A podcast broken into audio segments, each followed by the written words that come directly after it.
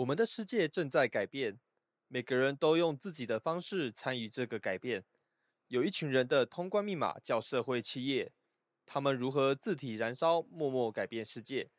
就让我们踏上探索的旅程，眺望星空，看向这些发亮的点点繁星。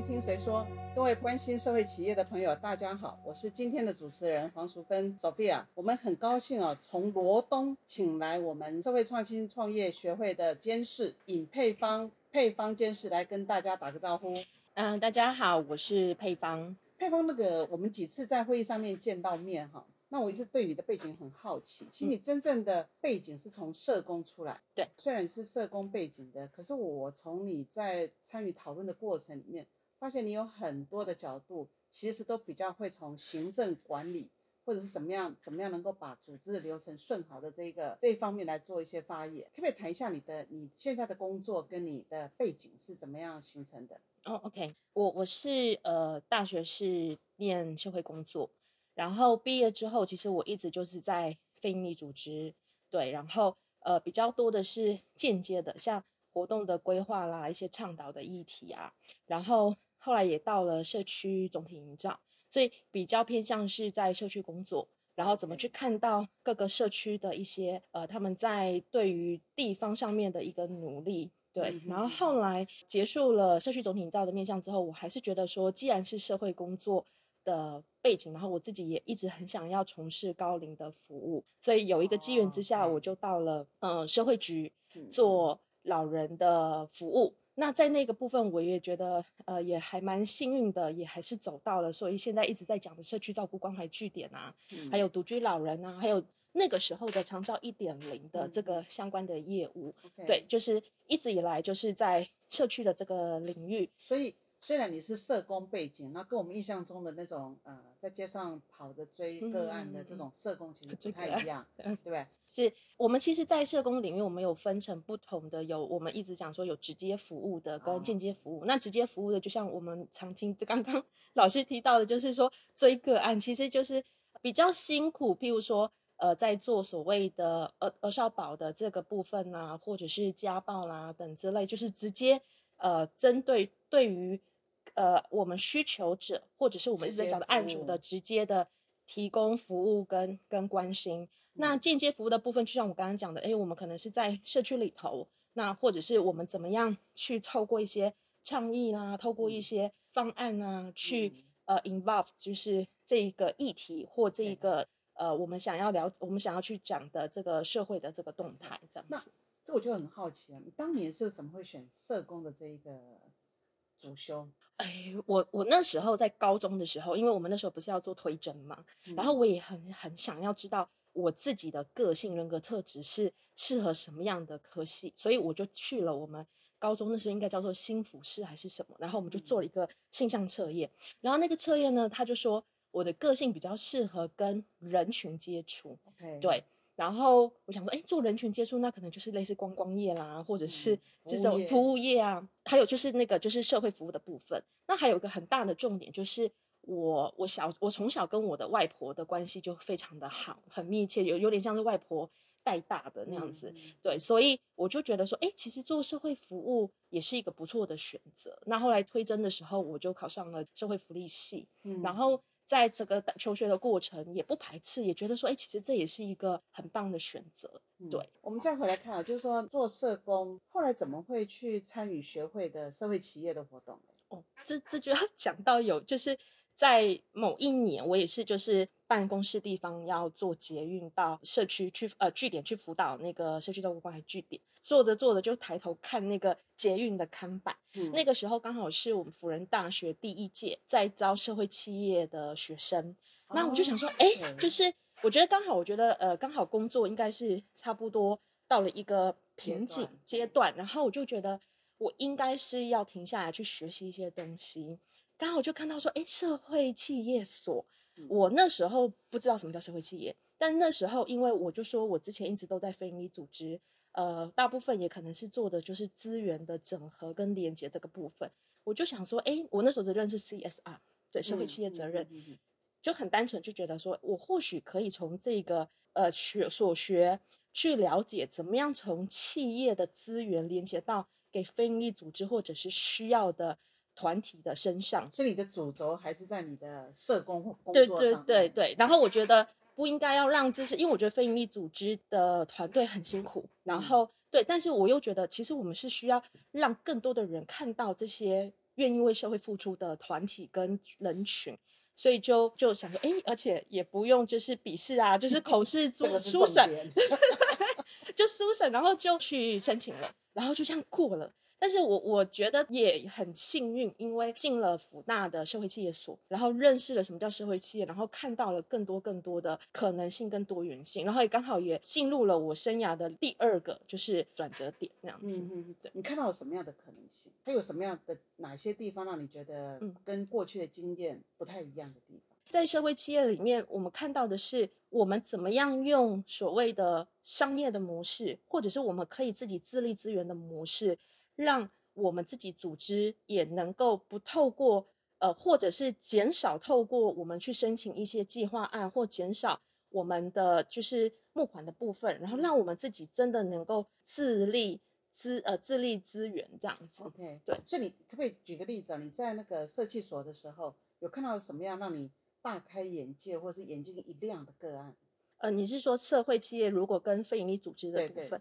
我记得我们那时候。当然，喜安儿是大家都耳熟能详的，就是他们从一个照顾生长者的这样的一个基金会啊，喜安儿基金会到他们开了面包烘焙坊、餐厅，然后真的也一直营运下去，而且他们也不会输给我们一般的餐饮业。那这就是一个蛮成功的，不管是像呃生长比较多的，就是喜安儿啦，还有阳光基金会啦，这这一些。那另外一个就是呃，我也听过以前在。北部有一个餐厅，那那个老板娘她可能也真的就是针对他们社区的，可能是单亲的呃妇女，或者是单就是单亲的母亲啊，或者是一些呃家家庭比较有一些状况的女性，她们可能需要赚钱，可是她们又要养孩子，那在工作的弹性上不可能进入到一个比较呃规定的企业的的组织里头，那。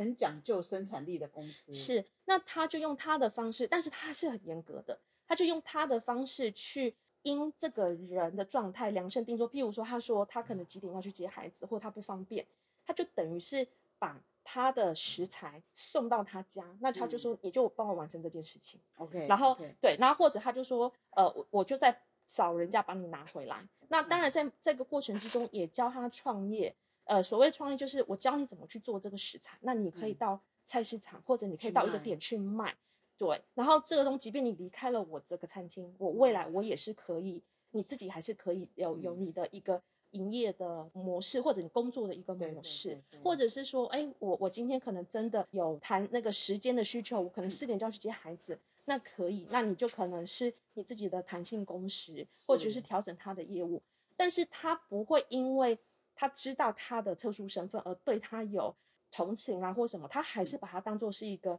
呃，我在一个企业里面，员工要怎么样去培育，他一定有相关的规定。对，那我要用选用预留的概念。是是，那我我就会觉得，其实对我们其实应该，呃，我们常讲说，我们要教别人怎么样去呃钓鱼，而不是给他鱼吃。那我们教别人钓鱼的时候，是用我们自己的方式，还是用这个需求者他可以接受的方式？OK，对，所以。我觉得这个听起来就就真的是从另外一面来看呢，因为我们在管理学院里面，好像很多现象对我们来讲就是很理所当然。嗯。但是因为你有社工的眼睛，所以当你回来看这些商业活动或者企业活动的时候，就会有不一样的体会。那要不要请配方谈一下你你现在的工作是什么？我觉得也蛮有趣的。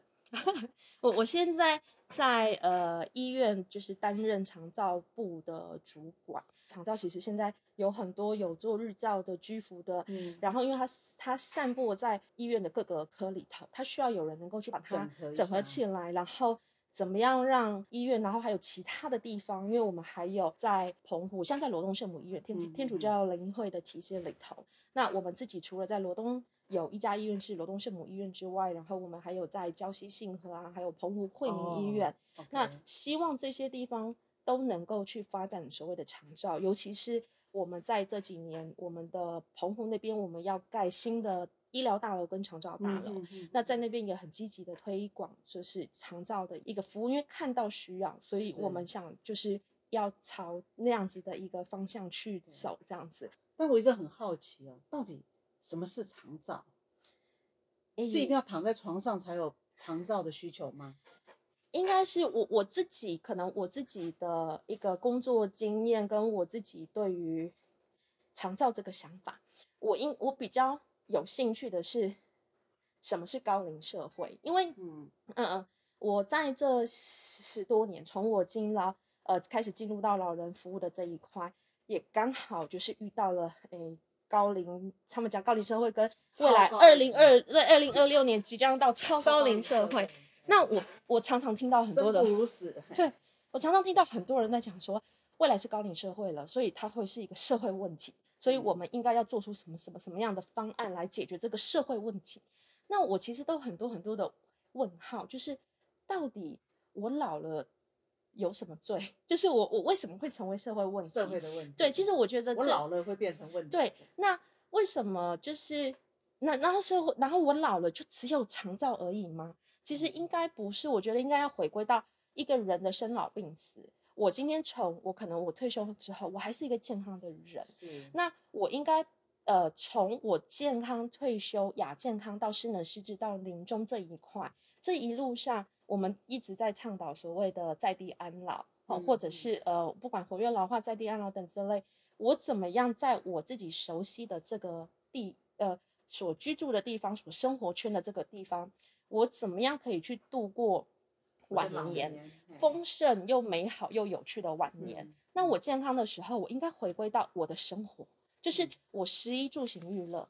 的的这个部分都要有。那我十一住行娱乐，我在我呃就是很年轻的时候，其实也不算老嘛，就是五十五岁或六十岁退休的这段十年期间，我还是健康的时候，嗯。我到底希望我还可以有什么样的社会贡献？我可能有些人会想要再去发展创业啦，去嗯做志工啦，我去环游嗯。世界，有人想要做做渡轮去去呃环游各个国家啦，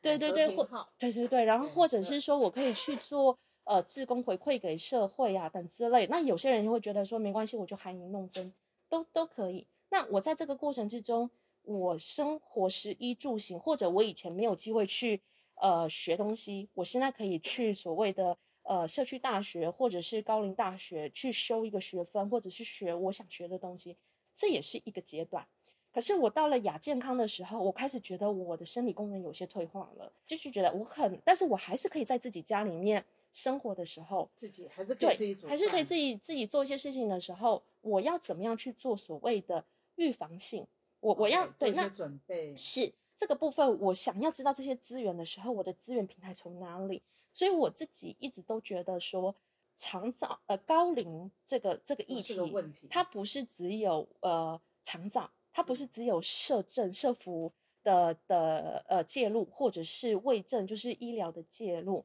对，但是它是需要的，它它在它在呃，它是一个重要的议题，我们怎么样去衔接起来？那我也发现啊，就长照，我们刚刚会刚配方讲了一些跟我们对长照的定义。那我也发现很多学校其实它都有在开长长照相关的课程，或者是那个呃学程。嗯，那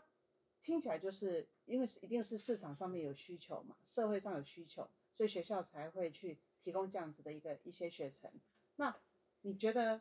我对我们年轻的朋友来讲，你觉得长照是一个好工作吗？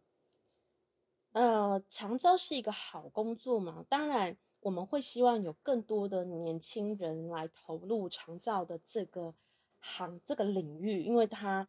它有很多很多种可能的发展性。对你刚刚提到很多种对，很多种的发展性，它也有也有呃，就是让年轻人觉得说可以发挥他所长的。但我觉得这个前提是要让年轻人知道说他想要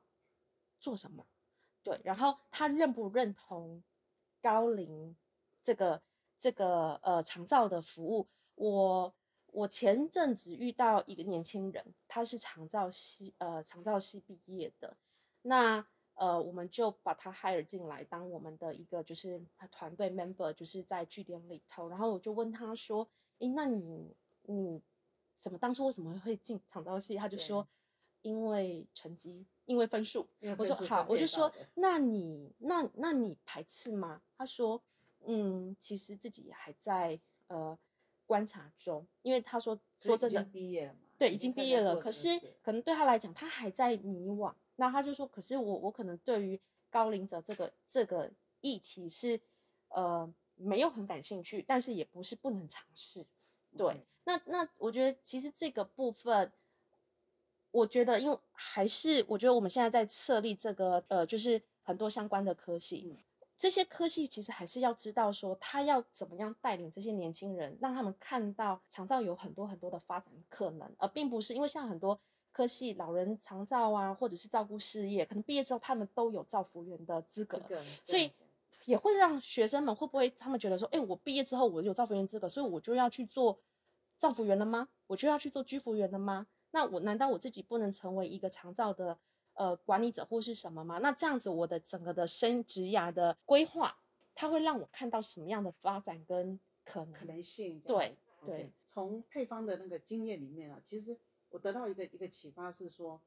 你可能从虽然是从社工出发，或者不管我们现在年轻朋友是从长照出发，但是呢，在经验逐渐逐步累积的过程里面，怎么样去找到自己的那个转机啊？刚你刚刚很客气啊，讲说是个瓶颈，也可以说是个转机。透过这个转机呢，再重新再学习另外一个领域，然后或者是跨领域的去学习，然后让自己提升变成一个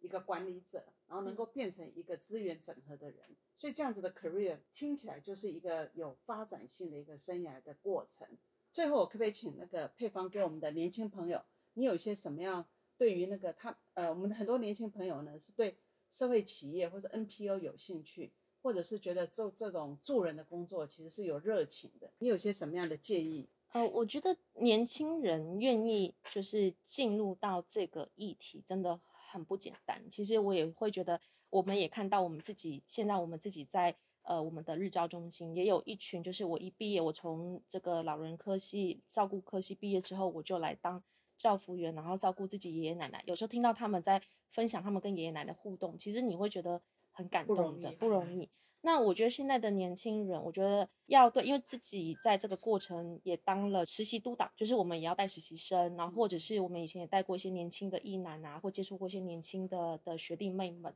其实真的，我觉得要给自己自信，自信，自信。然后第二个是，呃，我觉得现在很很很多时候，大家很习惯只看到自己没有的。可是要去要去多多去认识，就是去去认识自己，鼓励自己，去看到你有的，你有的优点。可能你觉得那没什么，譬如说准时到，准时到到到教室，准时上班，这是这这没什么，这应该的。可是现在不是每个人都这样，不容易。所以我觉得去看到自己的优势，给自己自信。还有第三个就是。要给自己跟给这个社会时间，我觉得现在大家都好急好快，觉得我半年之后我就应该可以成为什么，或者是我今天一年之后我就我就应该要加薪，我就应该要到某一个地位，或者觉得说，哎，这个组织没有栽培我，这个组织没有给我什么。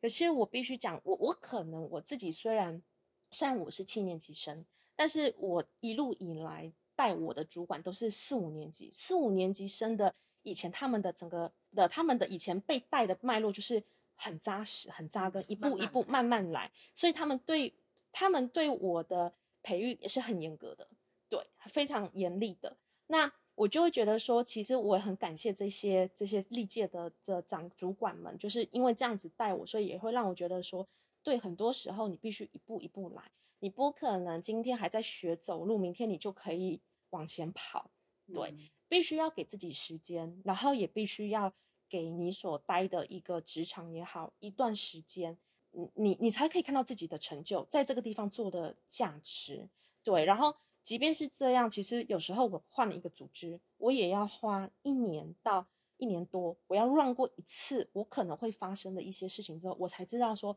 啊，原来一个组织经营管理是不容易的。以前我们是 member 的时候，我们都会觉得说，这个主管怎么这样当，这个主管怎么会这样子下这样子的 的决定？可是当你真的去经营一个单位之后，尤其是你当了一个在做管理的这个业务之后，你才会发现真的都不容易。对，那我觉得其实对年轻来讲，我觉得给自己更多的自信，然后更多的呃优势优势，然后更多的时间去看到自己所有有的，而并不是去看到自己没有的，然后就否定自己。我觉得这是有点可惜的。是，我觉得这是一个非常非常，嗯，我们讲说是一个非常中肯的一个一个建议啊、给自己自信。我觉得现在我我常会开玩笑讲说，我们现在的人都是被吓大的，太多的资讯了，就让我们觉得我好像好像什么东西都都都都没有。